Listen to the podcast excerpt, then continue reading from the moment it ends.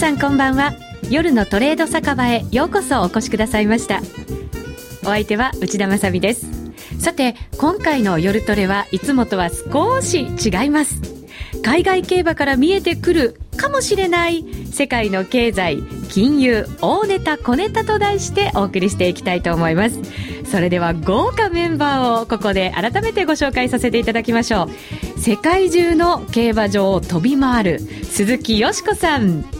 こんばんは。お願いいたします。よろしくお願いいたします。お願いいたします。そして、須田隆夫さんです、はい、お願いします。よろしくお願いいたします。そしてもう一方こちらの世界を飛び回っていらっしゃる方です。中東やアジアアフリカを駆け回る現場派とも言われております。海外投資のエキスパート石田和康さんです。よろしくお願いします。よろしくお願いいたします。すごいメンバーですね。海外というのが一つ大きなキーワードになっておりますがまずはお二方は競馬に関することで世界を飛び回ってらっしゃるまあそうですね。競馬世界大体どこ行ってもありますんで、はい、えー、と大レース。そうですね。まあいうふうな特に日本馬が海外遠征するときに、えー、あの追っかけですね。あ追っかけていって取材して応援して、で引き込むもの味わってきますね。あの今って日本の馬も海外の競馬のレースに出ることが少しずつ増えてきてますよね、はい、そうですね、まあ、しかも勝ってるようになってますんでね、えー、はいものすごくレベルが上がりました。日本の馬がもう、昔は欧米の馬にかなわないっていう時代がありましたけれども今は調教施設が整ったりそれから飼料も良くなったりあと調教方法に工夫が重ねられて本当にあの欧米の馬たちと対等に戦えるような日本の馬もとっても強くなりました。そうなんですね、はい、頼もしくなったんですね、でもその日本の馬が海外のレースで優勝したりするともう嬉しいんじゃないですか？嬉しいですよね、いやよかったと思いますね。僕はでもねどっちかっていうと日本馬とはあんまり関係なく海外どこでもとにかくいろんな競馬場を見てみたい、えというこうタイプなんで。競馬場を見てみたいんですか？そうですね。あとそのここにいるお客さんとか、うん、結構こう何人であっても競馬ファンと同じような部分と、まあ、それぞれお国柄によって違うところと両方とも面白いんで。へえ日本の競馬と海外の競馬って随分違うような感じがするんですけど、まあ、海外の競馬はどうしても結構違いますよね。そうですね、あのお国柄っていうのがやっぱりそれぞれあるように思いますねまあ、イギリスはね多分イメージいいんだと思うんですよ、はい、なんかおしゃれな感じのセレブな感じの、ね、ただねイギリスにも灰色の親父はいるんですよ。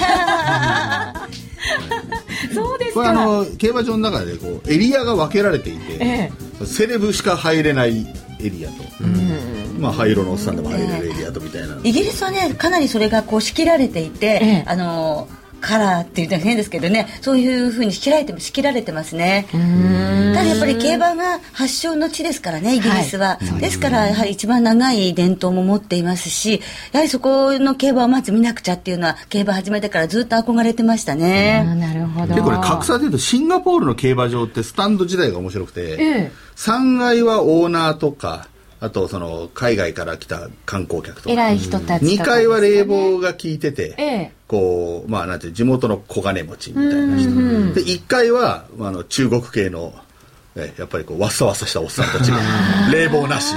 赤いんとか、はい、綺麗にちゃんとこうあれ競馬見てると逆になんか日本がねあのここ何年か格差社会格差社会と言われてますけど、はい、日本格差社会じゃねえなっていう気がそうだまだすごく平等な感じしますか？いや島あのだっていやこれ逆にお金持ってくるお客さんからしてみたらじゃあ今日100万円200万円馬券買ったろうと思って競馬場行っても指定席買おうと思ったらもうその辺の兄ちゃんと一緒に並ばなきゃいけないわけですよ。同じ列に。確かに。ね。これ多分持ってくる人から見たら相当不満なんだと思うんですよ。そうですねこれだけ買うのにってね。まあそれは日本の競馬のいいところなのかもしれないですし、はい、でもそうかなんか、まあ、競馬に限らずそうしてみると日本人でこう下克上していこうと思って絶対越えられない壁とかってないじゃないですか。はい。なんか意外と日本って格差社会じゃないんじゃないかなと海外見れば見るほど思いますよね、えー、幸せなのかもしれませんね、うん、そんな窓口にマークシートを手に10年ぐらい前まで並んでいたという石田さん、うん。はい。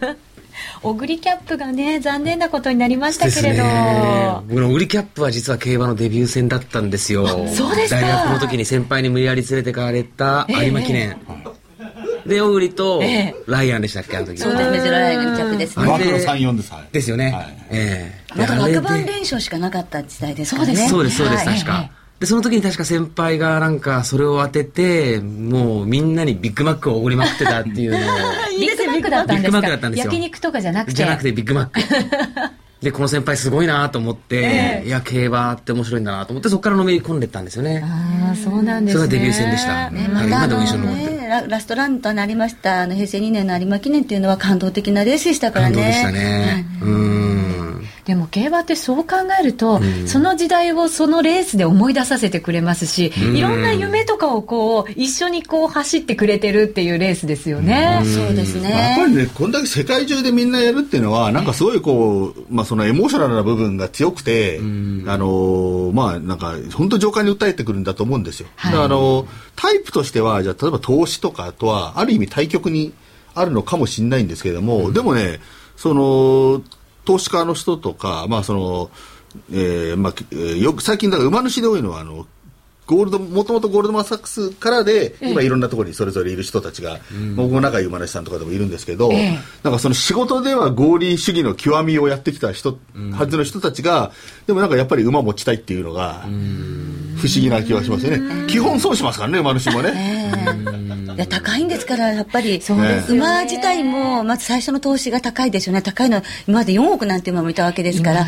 あの、まあ、それでもな数千万円でも高いですよね。で月々中央競馬だったらあの買馬料というか予託料っていうのが60万円ぐらいかかるわけですから。やっぱりそのかなりのお金がかかる趣味ですよね。もし趣味で馬主になろうとなさったら。あれ例えばサンデーサイレンスとかの種をつけるのってあれ一回いくらぐらいするんですか、まあ、サンデーサイレンスはもう死んじゃったんですけど、ピーク時は2000何百万です。約3000万円でした、1回。まあ、それは今だと、受胎が決ま今ればだと一番高いので1000万ちょい超えるぐらいですかね。えーただ安い、一番安いのはタダですよ。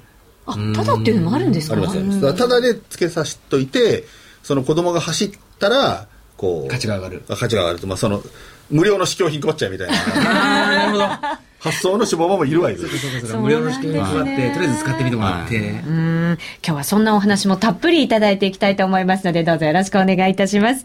さて、この番組ですが、えーいつものラジオだけではなく、そしてインターネットだけではなく、映像も見ながらご参加いただけるということになりますので、リスナーの皆さん、ぜひ、ユーストリームもご覧ください。また、ユーストを見ながらツイッターでつぶやいていただいたり、もしくはブログにコメントを寄せていただいたりすると、このお三方が丁寧に質問に答えてくださるということになりますので、ぜひ皆さん、双方、双方向で番組を作っていきたいと思いますので、よろしくお願いいたします。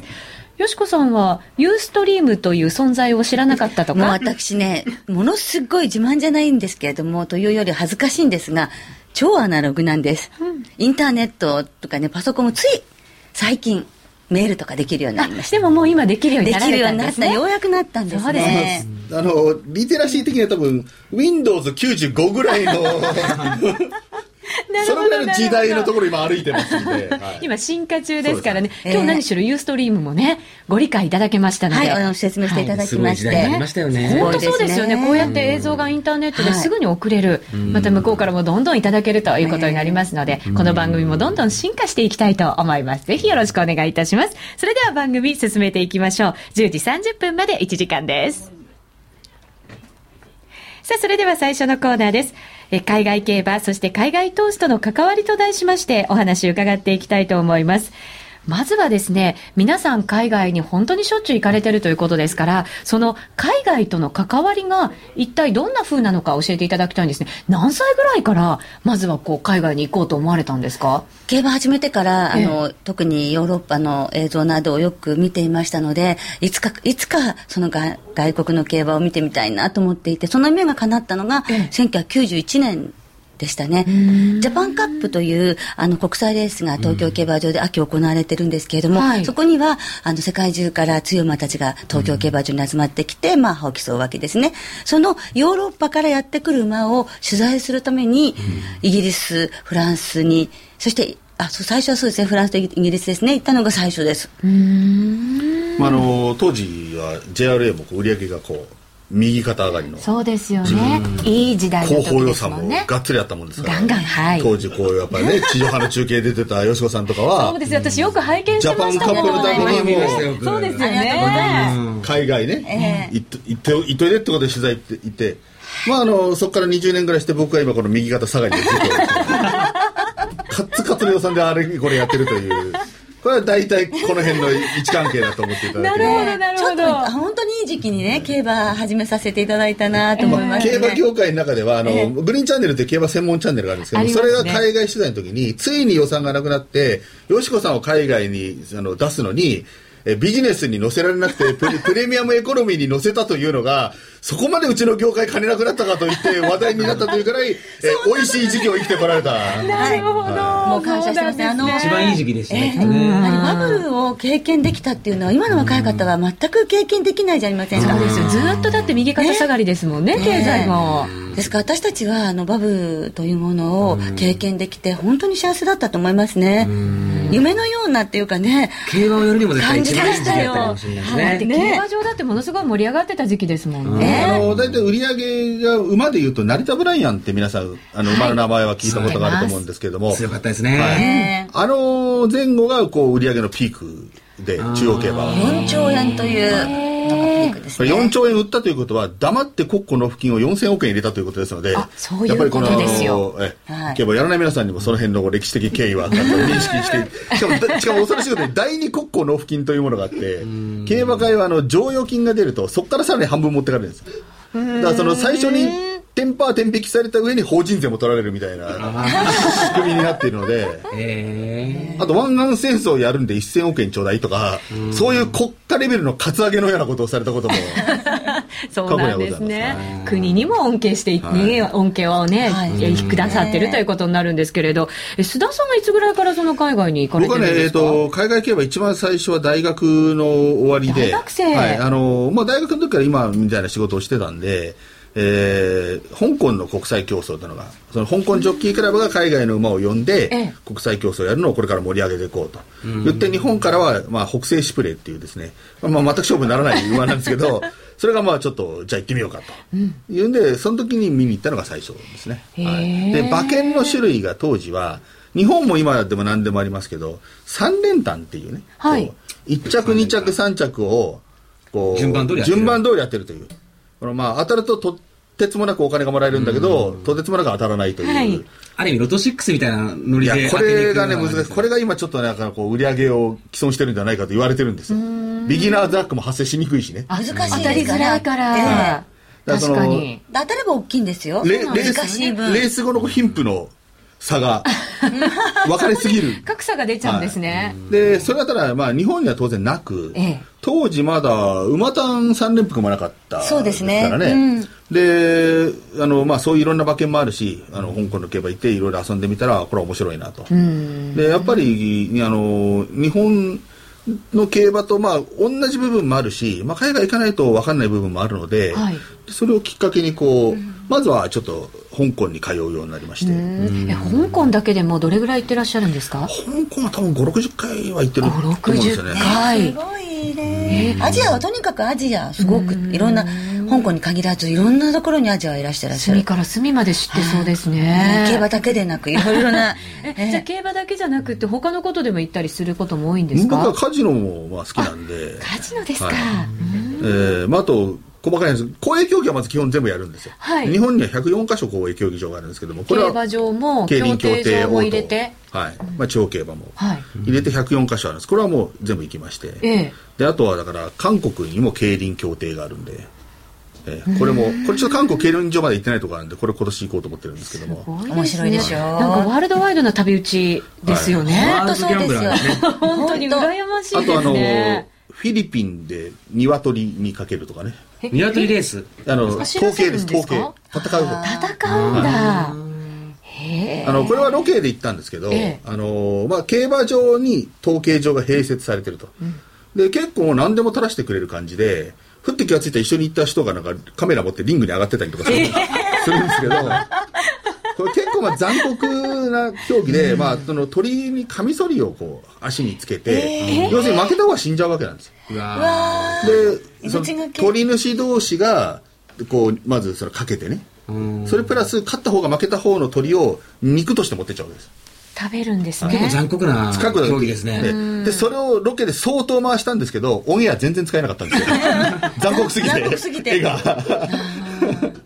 なるほど、まあ、回してる最中からそうじゃねえかなと思ってたんですけど、ええ。使えないなと思ってたんでね、えー、家計もだからあれですよね。そのかなりこう現象的なビジネスなんじゃないですかそのどこの国行っても何らかの形でありますもんね。ね。そもそもあの競馬が始まったイギリスだってとにかく掛け事が好きで、あのじゃあ何々男爵と何々伯爵のどっちの馬の方が強いか戦わせてみようとかいうことから、そしてまあさ最も強い3歳馬を決めようということでダービーができるわけですけれども、イギリス人って雨が降ってる時に窓にこう雨粒が当たって落ちてきますよね。どっちの雨雨粒が一番先に落ちるかっていうのでかけたりするっていうぐらい。何でもかけちゃうぐらい。ねかけが好きって。イイギリギリス行かれますよね。いやー行ったことないんです行ったことないんです。あそうですか。行ったことないです私もないんですよイあのイギギリス行ったらもうそこら中にあれですよ。日本のコンビニより多いぐらいブックメーカーのその店舗が、何でもかけの対象にしてしまう、まあ、スポーツスポーツもちろんやりますもんね、はい。でまあ、選挙とか、選挙も、はい。あのーまあ、だから話題になるようなものは全部何でもかけちゃう。イギリス基本的にかけその日本でいうなんて賭博今まさに話題の賭博罪みたいなものがないので、ええ。あのーかなりそのいいろんな種類のね賭けが、基本的に何でもありですか？らそういう掛け事っていうのは。向こう法律の規制とかは向こうがだからそのあでもカジノはあります、そのやっぱりなりわいとしてやることに対する規制はあるんだと思うんですけど、イギリスのカジノ今でも多分そうだと思うんですけどねイギリスのカジノって24時間入場初めて入場するよりも24時間以上前に申し込み書みたいなの出して、多分その間に身分紹介じゃないですけどその、クリアランスを取らないとカジノに入れないと。だから日本から行く時には先にファックスで申請書類を送っといてで現場行くと「はいはい会員証できてます」みたいな感じで。そういうのはでもラスベガスとはまたちょっと違いますね。違いますね。うん。さて石田さんですけれども、はい。サウジアラビからサウジアラビアから帰ってきたばっかりなんですってね。あのこの間金内さんも噛んでましたねなんか。サウジアラビアとかって言ってましたっけ？同じことしましたか？みんな噛みますねサウジアラビアって。サウジで止めとけばよかったんですよね今ね。そうですね。えーサウジには何しに行かれたんですか？サウジはですね、ええ。あの、まあ、もともと僕自身がドバイにもう30回ぐらい行ってるんですけど、はいドバイに行くと、ドバイの金融機関の人とか政府系ファンドの人が、いや、サウジはこれからすごいぞってみんな口を揃えて言うわけですよ。えー時代は時代はサウジですか？時代はサウジ。で、何がすごいのかっていうと、サウジってイスラム教の一番戒律厳しい国だから、いろんな規制が厳しいじゃないですか。で、その規制を今の第6代の国王が、いろんな規制を緩和しようとして、新しい時代のサウジアラビアを作ろうとしてるんですって。でいろんなものが今変化を起こしてるから、一回サウジア見に行っといた方がいいぞっていうことをいろんな人に言われて、ええ。で、それで今回その視察ツアーを送って、サウジアラビア9日間行ってきたんですよ。えどうでした？実際にご覧になられて。いや、もう、全然想像と違いますよね。そう、まあ、そもそも想像、サウジに何を想像する？何、何を想像します？砂漠？砂漠。砂漠。とか石油とか。そこにプ、ラントがあるっていう感じ、うん。石油とか。ねそうですよね、まあオアシス的な何かグリーン。そう、まあ多分そういうイメージだと思うんですけど、いや、でも。ラクダとか。ラクダももちろん。やラクダなんかも野生のラクダがそこから中にいますね。それこそえー、そうなんですね、えー。で、それで何がすごかったかっていうと、もう、なんだろう、経済特区とか、ええ。そういうものを作って、で、街の中にも、まあ、航海沿岸の方に行くと、もう派手な看板とかもあるし、で、これまでね、やっぱりその、男女共学とかそういうものがなかったんですよ、サウジは、はで。そういう男女共学の大学も作ってるし、女子大も作ってるし、で、女性が車の運転をしちゃいけなかったんだけど、女性の運転免許も許可されたし、なんかいろんなものがすごく変わってて、へなんか全然イメージと違うし、普通のなんか、まあ普通の住みやすいところじゃんとか思って。街並みからしたら東京とかなんかこう近い街とかって日本にあったりもします？こう雰囲気で思い浮かべるとして、都市によって違うんですよ、ええ。サウジの首都がリヤドっていうところで、リヤドははい。もう街が整然としてて派手な看板もなくて街行く人もみんな白と黒の服装でなんか地味な感じなんだけどインフラは整ってるんですよね、ビルもあるし道路も綺麗だし、だからあの例えるとワシントン DC みたいな感じの綺麗な街なんですよ。でも整然としてて地味な感じ。で逆に航海沿岸のジェッダってっていう2番目に大きい都市があるんですけど、もうそこの方に行くと、ええもうなんだろう、アジアの一都市みたいな、タイのバンコクとか、ベトナムのホーチミンとか、ああいうような結ええ構活発な賑賑やかなやかな感じがしてえ、世界中の人が商売してるし、サウジに投資するって何に投資するんですか、サウジは。サウジはね、これから多分証券取引所がまず開放されるんですよ。はいまだ投資できないんですね。あれ、イスラム教で、本当は例えば利息とか取っちゃいけないわけじゃないですか。イスラムいけないですね金融ってそれなんかこうねありますもんね仕組みをなんか工夫してるんですよね。仕組みを工夫してて、一応なんか銀行の利息と同じような仕組みなんだけど、そのやり方とか、表向きは利息と違うよっていうようなやり方を作ってるんですね。でも仕組みは別に普通の銀行の利息と変わんないような仕組みだったりするんですけど、これからあれですか？日本から直接何かそういう株式とかに投資ができるような形になってくるんですか？なるでしょうね。で、今回ね、証券取引所のちょっと偉い人にもあったんですよ。え。で、まあ、どのくらいのタイミングで外国人に開放するんですかって聞いたら、一応今のところ今年の年末から来年の春先にかけて、外国の機関投資家に向けてまず第一弾開放しますって言ってましたね。えーそういうの聞くとじゃあ本当にいよいよだなっていう感じいよいよしてきますでしょうね。本当いよいよですよ。で、うん。どうですか？ドバイなんかもすごく盛り上がったじゃないですか、投資としては、はいはい。と似たような感じってあるんですか、いや、全然違いますね。全然違いますか、うん、なんか、サウジアラビアはまず外国人がドバイほど多くないんですよ。国内の人口、サウジアラビア人が8割以上で、まあ、外国人比率は少なくて、で、とにかく人口増加率が高いんで、えで、それに合わせて、やっぱり、その石油に依存しないものを作っていかなきゃっていう方向なんですね。今石油取れるけど、はい。若い人の数がどんどん増えてるから、ええその、サウジ政府の予測だと、2030年に、2030年はい。掘った石油の8割を国内消費に回さなきゃいけないっていう試算があるじゃあもう輸らしいです。出できなくなる。輸出の割合がどんどん減ってくるんですって、国内消費が増えて、2030年。で、そういうのがあるし、あと若い人増えてるから、はい。若い人の雇用先、仕事もやっぱり作っていかなきゃならないし、国としてはね。国として、どうですか、ドバイもね、最初はその石油がまあそこは出ないか、あのあそこ出ないですね。出ないから、ね。まあそのやれ観光を進行するんだなんだかとかってやってって、だいぶ浮ついた感じでやって、最終的に滑った。でもお三方ともドバイとは関わり合いが深いじゃないですか。ドバイが調子に乗ってから滑るまでの過程を1年おきに見てきましたんで、見てきました。から歴史はじゃあずっと。これ途中から、これ滑るな絶対っていう手応えは、えー思ってました、はい。えなん何でそう思ったんですか？制建設やることになるぞっていう手応えは当時から。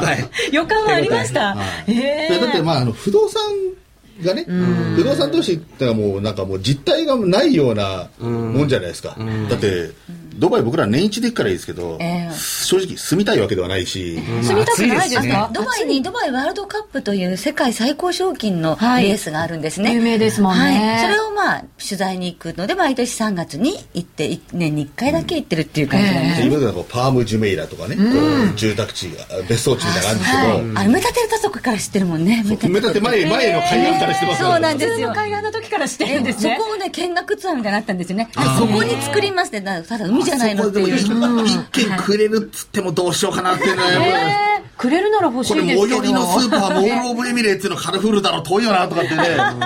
それでそんなことがね、その海を見た時には、もう模型ができてたわけですよ、完成図っていうのが。はい。で、こんなのだけどできるわけないんじゃないかって思っていましたけど、本当に作っちゃいましたからね。あっという間に出来上がったんじゃないですか？うん感覚としたらだっ早かったっていてうことで言えば今今のブルジュ・カリファって名前になりましブルジュカリファ。はい。まあブルジュ・ドバイっていう途中でね名前変わってはいはい。あれは結構オープンの日に変わりましたね、名前が。えそうですね。あれはなんか結構ハイピッチに伸びたなっていう気が。ぐんぐんだって世界一位になったんですもん行くたん。びに見てねましたよね。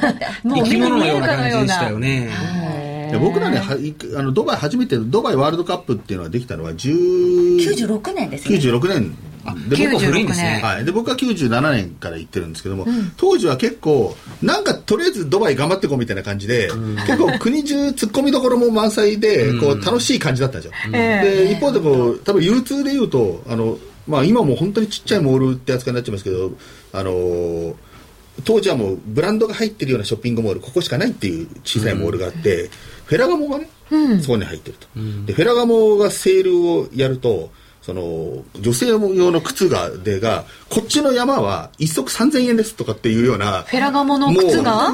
正気の沙汰ではないようなセールとかが年一で行われたりとかして、行きたいって思っちゃいましたそうでしょもうやっぱなんか世界と世界とちゃんとつながってない感じだったんで、ね、ショッピングフェスティバルですね多分ね。そうドバイショッピングフェスティバル、はい、春のフェスティバル、ね、ものすごいもうブランド品が8割9割引きになってそうです。売られるっていう。毎年やってるんですよ。今年で2回やってるんですよね、えー、今今でもあるんですか？ありますよ。毎年冬と夏に。3000円でだけど今はもうそんなに安くはないです。本当にもうそんなに9割引きっていうのはなかなか見つけ出すの難しいんですけど。当時はねタクシーもあのメータータクシーもありますけどしたけどこう、交渉制のタクシーがまだ半分以上だったり、ここまで100円で行ってくれって言ったら OKOK みたいな。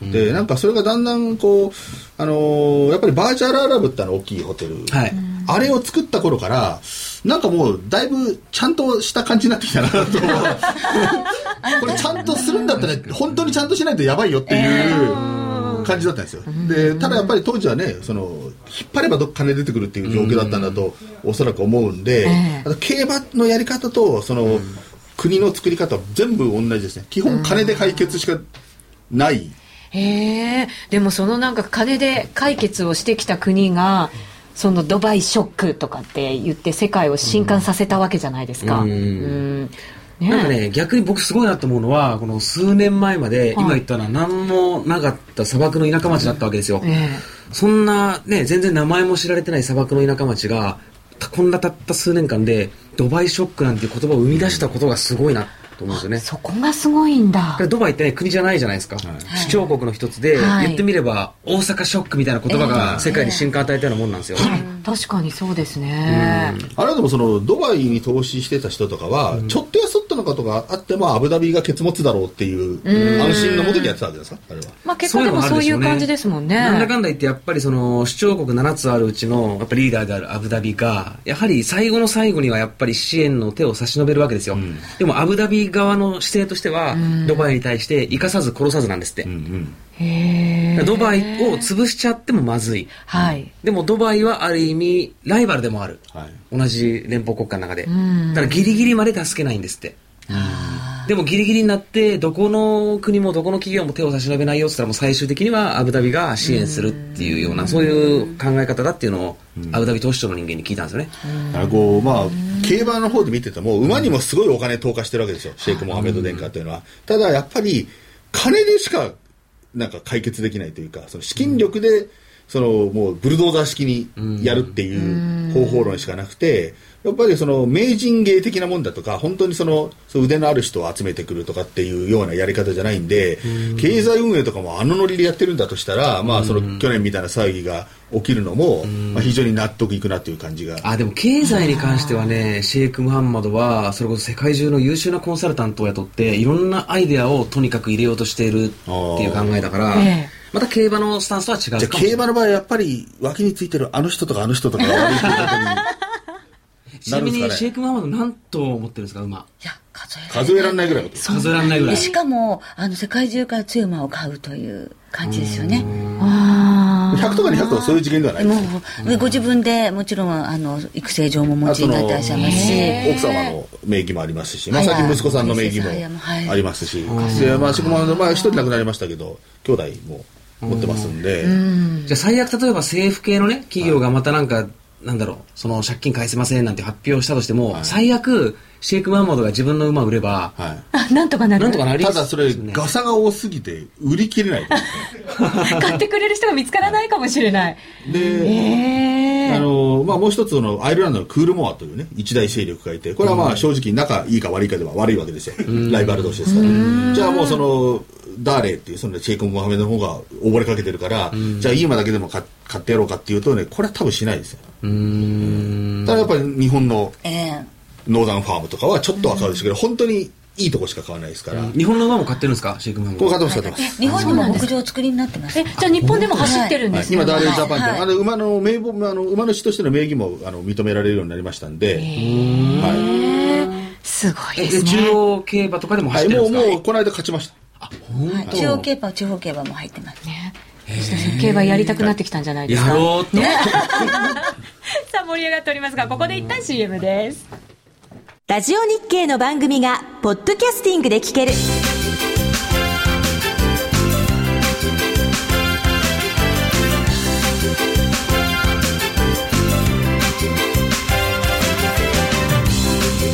iPod などの MP3 プレイヤーでお聞きいただけるポッドキャスティングでは、ラジオ日経のマーケット情報を中心に、いくつかのオンデマンド番組を配信しています。いつでもどこでも聞けるラジオ日経。詳しくはラジオ日経のホームページをご覧ください。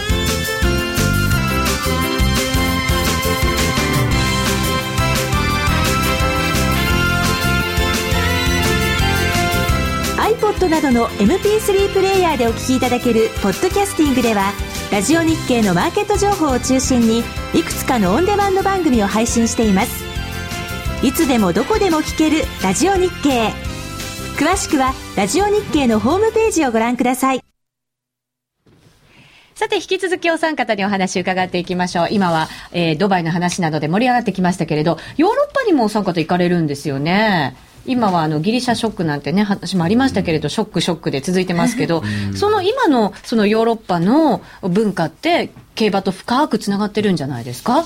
ヨーロッパのね、ちゃんとした競馬場担当はよしこさんあね、あの日本はかなりその近代的に競馬場っていうのを作ってるわけですよね、はい、ですけれどもヨーロッパ、まあ、イギリスにしてもフランスにしてもそこにもともとあった土地の地形を工夫して、うん、そこにまあ柵立てて競馬場にしたというような感じのところが多いっていうかほとんどそうなんですね、まあ、そういうところからまず競馬という文化が全然違うのとそれから300年ロマンなどと言われるんですがもうイギリスのダービーは216回だったかな、今年が。うん、まあ、もっとでしたっけね、200の、まあ、200回超えてるわけですね。ですからもう歴史が全然違って、います。それで、エプソム競馬場で行われるダービー、もう世界中に先ほど、ね、須田さんもどの、いろんな国で競馬やってる話ですけれども、ダービーも何百個ってあるわけですよね。はい、その中でもザ・ダービーと呼ばれるのがイギリスのダービーで、エプソム競馬場で行われるんですね。エプソムダービーですけど、そこには必ずエリザベス女王様がその馬車に乗って登場されます。エジンバラ公とか、王室の方々がみんなお昼過ぎに来られて、で、あの、競馬場にいる人たちもみんな旗振ってお迎えするわけですよね。で、クイーンズスタンドというところがあって、まあ、クイーンズスタンドで女王陛下をご覧になるんですが、女王陛下はアスコット競馬場という、まあ、王室が持っている競馬場もロンドンの近くにありますけれども、馬主でもいらっしゃって、うん、で厩舎をお持ちになった時もあるんですよね。うん、っていうぐらいなんでしょう王室も非常にその競馬に近いですし、ですから、それでもう大変な方が入りますけれども、内馬場ではテントなどが張られていて、毎年エプソムダービーの日にクラス会をやろうっていうようなチームがあったり、でもシルクハットに塩ビ服に女性はやっぱり帽子かぶってドレスアップっていう形で。はい、ヨーロッパの競馬の中で一番最高峰のレースって何なんですか？うん、そのエプソムダービーか凱旋門賞ですねフランスの、まあ、ディープインパクトも。凱旋門賞で2着になったエルコンドルパサーが大ファンで、あのまあ強かった ですよね。一番好きな馬がエルコンドルパサーなんですよ、えー、かっこいいですよね。かっこいいですあの2着の時にその馬にはレーティングっていう点数みたいなのがつけられるんですけど、うん、日本で調教された馬の過去の一番高いそのレーティングはエルコンドルパサーがいまだに持ってるんですよ、ね、馬の格付けみたいなものがされてるんですね世界的にただこれあのそのシステムを作った最初の時期に割とインフレでつけちゃったんで 過去と今を比べるとだいぶつじつま合わないというのは正直あります。あはい、そのねそのエプソンダービーにしても凱旋門賞にしてもやっぱり馬券っていうのはあんまりみんな買わないんですよね。イギリス人の人も。そう何は買わない。フランス人も。そうですね。あるいはお酒飲んでワイワイとか競馬見ないでもうあのみんなで宴会してるっていうようなことも多く見かけますね。いい面も悪い面もあって、要は馬券あのブックメーカーとかばっかり儲けて競馬本体が潤わないのがイギリスの競馬なわけなんですよ。でただまああの僕それでもイギリスが世界で最後まで競馬なくならない国じゃないかなとは思います。えなんでですか？それはあのもうなんか金持ちは競馬をやるのが責務みたいな、ステータスですからね、はい、そうか。アメリカとか今やっぱり競馬場バンバン潰れてってるんですよ。そのカジノがこまこまできるようになって特にマシンのカジノが割と簡単に作れるんで競馬場で生き残れるところはカジノと複合施設化したところが。アメリカは合理主義の国ですからね、はい、なんですけどイギリスは例えばすごい田舎の聞いたことない街の聞いたことない競馬行っても結局そこの地元の名士の人がそこのジョッキジョッキクラブクラブの役員とかをボランティアでやってて、で日本だとそのどっか地方都市のお金持ちはロータリークラブとかやるじゃないですか、はいはい、ああいうのがもうイギリスだと競馬運営に向くのであのイギリスの競馬はやっぱり馬券で売らないから大変だ大変だって言いながらも僕は最後の最後まで競馬残るのはイギリスかなと。で、まあ実際にね何百年そのサラブレッドの歴史つないできてるし、あの我々とはちょっとこう、なんか、時の流れに対する感覚が違いますね。もうね、伝統をお金で買えないって思いますよ。やっぱこの世界の競馬って、やっぱイギリスを手本にしてるっていうのまあ、が多いんですか、そのさっきのドバイのね、あの、シェイク・モハメド殿下も留学してた時に、あの、あの人イギリスの士官学校の中ですよね。競馬を初めて見て、お競馬ってのはこれはいいもんだと。で、国に帰って早速、えー馬を2頭買ってもらったっていう、そこの流れおかしいだろうという。学生が留学して帰ってきて競馬面白いって言ってお父さんに馬2頭持って買ってもらうっていう、ここのくだりちょっとおかしいよねっていう思うんですけど、そのうちの1頭がすごい走っちゃったんですよ。勝ったっていう、重賞まで勝った馬で強かったんだ、これでもうハマっちゃったんですね。あの、我々もなんかにハマっちゃったって言いますけど、ハマっちゃったの規模が違うんですよ、やっぱ。違いますよでも確かにねね。自分で買った馬が重賞なんかで優勝したら、もうそりゃあね、嬉しくて嬉しくてたまんないでしょうね。ハマりますか？あともう一つ、もし、これが本当に読みで彼がやってたんだったらすごいなと思ったのは、一方で競馬の世界って、お金である程度、言葉悪いですけどね、お金である程度まで地位変えるところもあるわけですよ。それその、ね、大規模なオーナーだって言ったら、そんなにみんな邪険には。やっぱりなかなかやっぱりその中東の人とか、まあ我々、日本人でもそうですけど、白人社会に入ってって、ね、いろんな扱いを受けることはあると思うんですよ。でもその、お金さえ払えば、絶対ある程度の陣地作れるっていうところもあるので、それも計算してたら大したもんだとは思います。はい。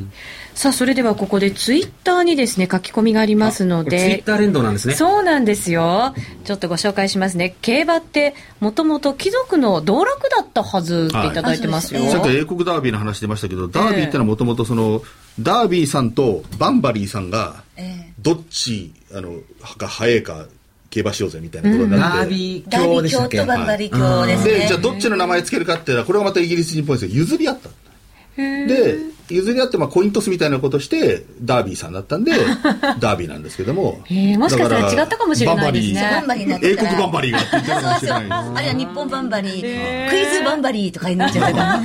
ダービーのがいいかな。もう一つ、イギリスの馬主は、えー日本における谷町ですね。まあそうですね。あとはだから谷町にどこまで余裕があるかということだと思うんで、イギリスにはイギリスでね、こう、信仰の金持ちもいるはずですけど、ちょっと入ってきづらいところも向こうではあるんじゃないかなと推測しますけどね。うんもう一つ、えっ、と、ドバイの通貨って何だろうっていただいてまして、答えがもうすぐ書いてくれてあるんですね。はい UAE の通貨は、あ通貨に、え通貨単位は、はい。ディルハムはい。ディルハムと、フィリスはいっていうんですか、まあ、フィリスほとんど使わないですよ補。助通貨なんでですすねか。あ、補助通貨ってあもうるんですか？ないですよね、ほとんど。たまに50フィリス玉をえをもらうことが。何のために補助通貨ってあるんですいや、かだって1ディルハムって2、30円ですから、もうちょっと小高いの欲しい5円のものなとか10円お。札とコインの違いみたいな感じですいや、かまあ、1デハムもコインなんですけど、あ なるほど。一応、まあ、そうなんだ。せんまさにセンセント感みたいな。まあセントみたいな。ええそうなんですね。私も行ってみないといけませんね。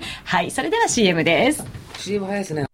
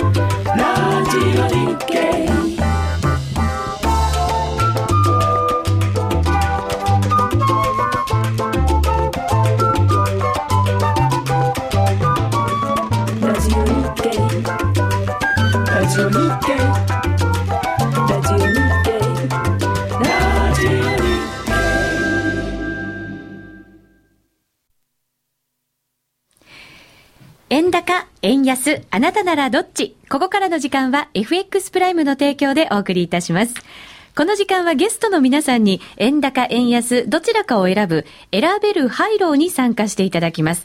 選べるハイローは毎週月曜日に発表される基準レートから金曜日の為替レートが円高、円安、どちらになっているかを予想するだけのシンプルな金融商品です。選べる通貨は3種類、ドル円、ユーロ円、ポンド円です。え一口1000円からお楽しみいただけます。なお、相場状況によりましては、払い戻しなしの場合もあります。え今週実施した分はどうだったかと言いますと、今回は3つの通貨ペア、いずれも円安の週でした。ユーロ円は円安方向へ2円までを選んだ人が的中。2円円安を選んだ方は3.60倍のペイアウトでした。ポンド円も円安方向へ1円までを選んだ人が的中です。そしてドル円は円安方向へ0.5円を選んだ人が的中。先週の夜トレ出演者、田島智太郎さん、鳥居真由美さん、石田由衣さん、そして加納内さんの4人の中で、え池田由衣さんですね、失礼いたしました。4人の中で鳥居さんが見事に的中。ペイアウトは2.14倍でした。さあ、それでは、スタジオの皆さんにも実際に1000円を握りしめていただいて、来週分に挑戦をしていただくんですが、はいその前にですね、えーヒントを皆さんにえー聞いていただこうと思います。はいここからはですね、FX プライムマーケッツ部課長の中村則明さんにお話を伺います。中村さん。こんばんは。こんばんは。どうぞよろしくお願いいたします。さて、まずは今晩の動きから動きを聞いていきたいなと思うんですけれども、ドル円が今88円の半ばぐらい、ユーロ円が111円76銭から80銭あたりということですから、後半になってますね。比較的落ち着いた夜になってますね。そうですね、えー夕方ぐらいまでは結構落ち着いてたんですが、えええー先ほどからですね、まああの徐々に、えーユーロドルなんか売りが入ってまして、はいユーロ円とかポンド円も結構下がってるんですね。うん。あの、今晩は特に材料になりそうなものってあるんですか、あの特にはなかったといえばなかったんですが、えええー ECB のトリシェ総裁がちょっとまだ危機が終わったと宣言するに早いといったことを言ったりとかですね、はいあと、まあ、ECB フィキシングというのがあるんですが、この売りがちょっとユーロに出たという話が出てます。はい。さて、重要なのは来週ということになりますよね。はいまずはこの選べる廃炉、基準レートを考えなければいけません。ええその基準レートを考える上で、今週末は選挙が待ってますね。そうですね。ええこれはどうですか？与党が過半数取れないかもしれないという、そんな情勢ですけれども。そうなんです。あの、基本的に、あの、日本の政局っていうのは為替に影響を与えないっていうのが通説なんですけれども、はいまあ、この選挙だけはやはり例外的でして、ね、あの、月曜の朝、薄いマーケットの中でですね、結構動きやすいんですね。はい。で、海外の人間からすれば、あの、ど政あの政党がどういう政策を取ってるかってあんまり興味がないんですね。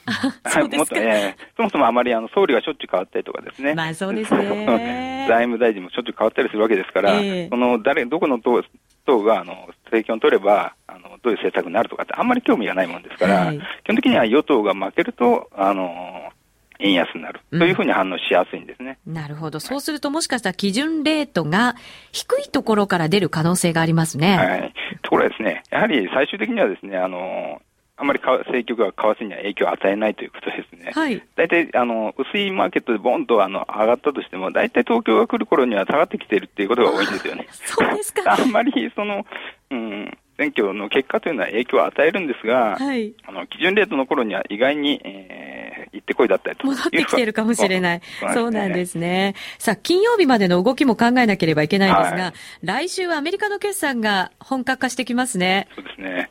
で、まあ、今週、あの、ステートストリートという銀行が結構決算良かったんで、ええ全般的にもう、あの、すべて決算いいんじゃないかみたいな楽観的なムードが流れてきてるんですね。うん。で、まあ、廃炉ということで言えば、えー実はですね、シティ銀行やばあのバンクオブアメリカという銀行も決算を迎えるんですが、はいこれ金曜日の夜なんで、あ、これはじゃあ関係ないえすみません、あの、ですね。廃炉的にはあまり関係ないんでですね、ええただもう一個、あの、JP モルガンチェイス、こちらの方はあの木曜日に決算発表になりますね。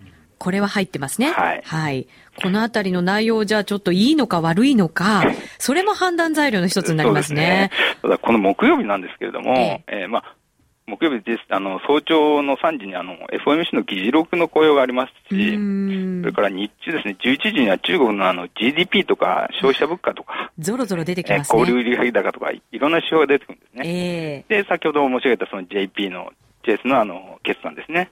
はい。もう一つ気になるのが、あの、ヨーロッパのストレステストの結果ですよね。はいこれはまあ、来週ではなく、再来週あたりに発表されるということになりますけれど、はい少し楽観ムード出てきてませんか？そうですね。随分ちょっとゆるゆるのその内容じゃないかということでですね、すべ結局すべての銀行が有料銀行であったというふうなあの落ち着きどころになるんじゃないかと。はいまあ、。要人たちもその結構楽観的な発言繰り返してますので、ええまあ、かんそのあえてあのまた危機を煽るよような内容にはならないんじゃないかというふうな見方がこう広がってるんですね。はい。なるほど。そうすると、ちょっとなんかまあ、動くのか動かないのか、難しい週ですよね、はい廃炉で考えると。そうですね。ただ、まあ、逆に言えばですね、この、水曜日まで、あの、自分の思っている方に行ってなくてもですね、はい木曜日で一気に形勢逆転するということもありますので、まあ、そうですね。あの、も、あの、一度その購入すると、ある意味、金曜日結論、あの、3時を迎えるまで、ギリギリまで、あの、ハラハラドキドキできるっていうのも、この一つの楽しみ方だと思いますね。なるほど。はいわかりました。今週も来週もハラハラドキドキしたいと思います。ありがとうございましたどうもありが。とうございました。中村則明さんでした。さあ、それではお聞きいただきまして、いろんなポイントがあります。はいはいそれを踏まえた上で、お三方にも予想していただきたいな、というふうに思います。僕基本的にこの何倍っていう数字がいっぱい書いてあるカビは好きなんでね。ですよね。は。はいオッズから選ぶのか、もしくは方向から選ぶのか。オッズ高いとこ須田さん選ぶの？いやいや、そしたら？それはそうです。そんな方いらっしゃるんですか？あの、いや、物に限度がある。倍率は誰が考えたんですか？これは、決まってるんですね。FX プライム。うーん。これはその自動的に決まってくるわけなんですね。なるほどね。ですね。ディレクターがうなずいております、目の前で。はい。さあ、じゃあ、須田さんからいきますか？はい。はい。まあ、僕あのまあ、選挙の話から今始まりましたけど、はい。僕はもう選挙はやっぱりその影響しないと思うんです。で、まあ、民主大勝ちっていうことはもうありえない情勢のようなので、うん、まあ、多分一番際どいところで決着するとすれば、まあ、考えるよりは、あの、織り込まない方がはい楽なんで、まあ今88円50銭。そうですねそこから、まあ、スタートして、僕基本ちょっとこの90円割ってるところはた円高すぎると思ってるんで、はいただ90円までいくとちょっと壁はあるだろうと。そうすると、1点、プラス1.5円の4.74倍を取りに行くと、そこにはちょっとハードルが1個最後にあるので、はいその一つ手前の1プラス1円3.21倍はい。OK です。にしたいと思います。はい。はい。じゃあ、そして、プロ、いかがですか？僕はです 石ね今回の参議院選はちょっと影響あるんじゃないかなと思ってるんですよ。はい。で、今のお電話のお話だと、大体その、まあ、円安に動くんじゃないかって、選挙の影響が円安に動くんじゃないかって言われてたんだけど、僕は逆にその期待感を込めて円高の方円かな。高？どこでいきます？倍数。倍数じゃないな。いくらでいきます？須田さんのその逆サイドで3.21倍のマイナスマイナス1.0円。1。お真逆になりましたね。いい政権が、まあ、誕生するだろうという、その、希望的観測も期待感か。入れつつって感じで。えーよしこさんどうします？私はあの馬券の買い方も非常に硬いんですけれども、えーそうなんですねこれはい、ここもですね、硬く、で、そんなに変わらないとお話が今はありましたから、はい私はプラス0.5で、プラスえ0.5で。2.14倍でいきたいと思います。うーん。私はなんか円安に触れそうな匂いがプンプンするんですよね。みんな円安ですね。えそうなんですよね。でも、プンプンするんで、ちょっとじゃあ、那覇でいこうかな。プル、えー、1.5。円安で。4.74倍ですか。はい。そこでいきます。でも6月の頭ぐらいが92円ぐらいだった時期までありますからそうなんですよええね。ちょっとしたきっかけで結構、スルスルスルっといきそうな感じはするんですよね。それが今なのかどうなのかはちょっと疑問なんですけどね。はい、出揃いました。さあ、来週はどうなっているんでしょうか。ぜひ皆さんも楽しんでいただければと思います。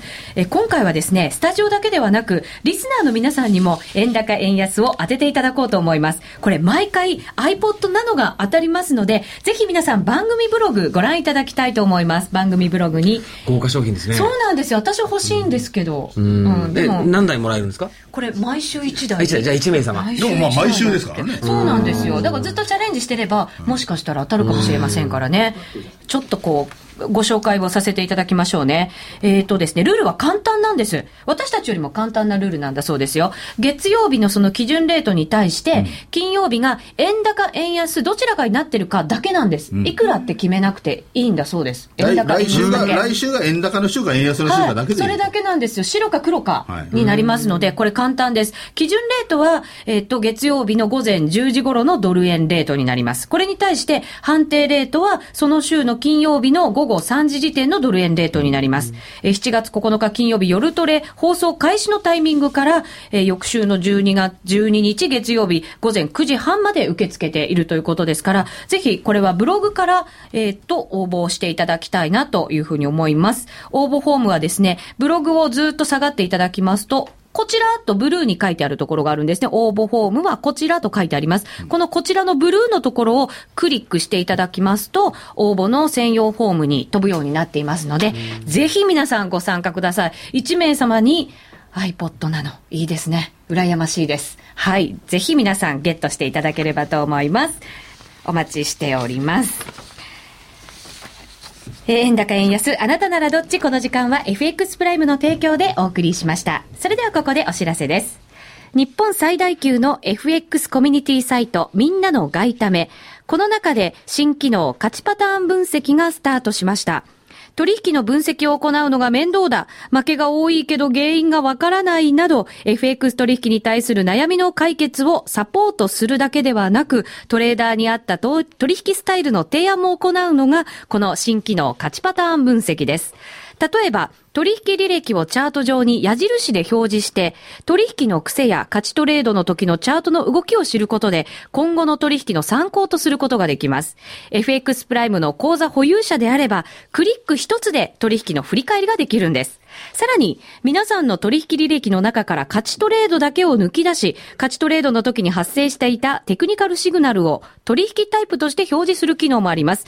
自分に合ったテクニカル分析を簡単に見つけられるため、取引スタイルの確立に役立ちます。ありそうでなかった機能、みんなの、みんための価値パターン分析。詳しくは、夜トレの番組ブログご参加いただければと思います。ご覧ください。ミンタメの価値パターン分析、説明ページにリンクを貼ってあります。FX プライム株式会社は関東財務局長、金賞第259号の金融商品取引会社です。外国為替保証金取引は元本あるいは利益を保証した金融商品ではありません。為替変動、金利変動などのリスクにより、投資金額以上の損失が生じる恐れがあります。投資及び売買に関するすべての決定は、契約締結前交付書面をよくご理解いただいた上で、利用者、ご自身の判断でなさいますようお願いいたします。ラジオ日経の番組がポッドキャスティングで聞ける。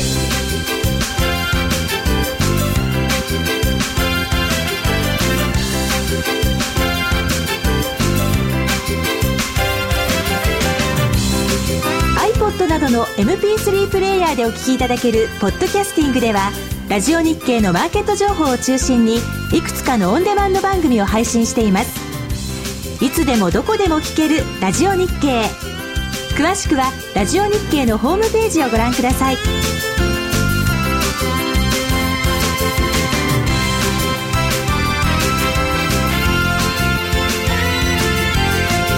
iPod などの MP3 プレイヤーでお聞きいただけるポッドキャスティングではラジオ日経のマーケット情報を中心にいくつかのオンデマンド番組を配信しています。